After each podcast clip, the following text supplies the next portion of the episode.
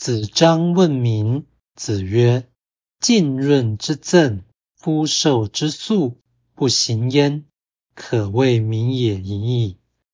浸润之政，夫受之粟，不行焉，可谓远也已矣。”子张问：“何为礼智亲民？”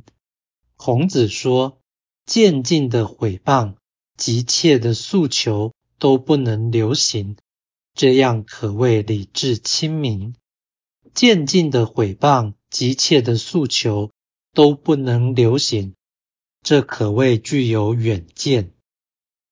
道义阐释：浸润是逐渐渗透，浸润之赠是渐进的谤言。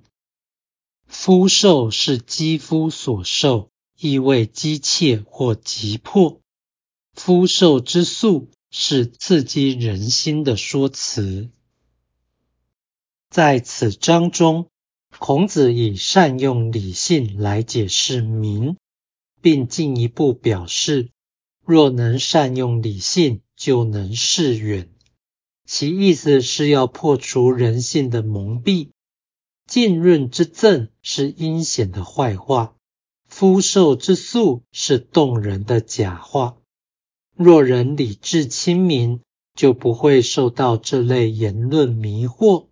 此所谓谣言止于智者。聪明与其说是多了些什么，不如说是少了些什么。也就是说，聪明不是多了先见之明，而是少了欲念激情。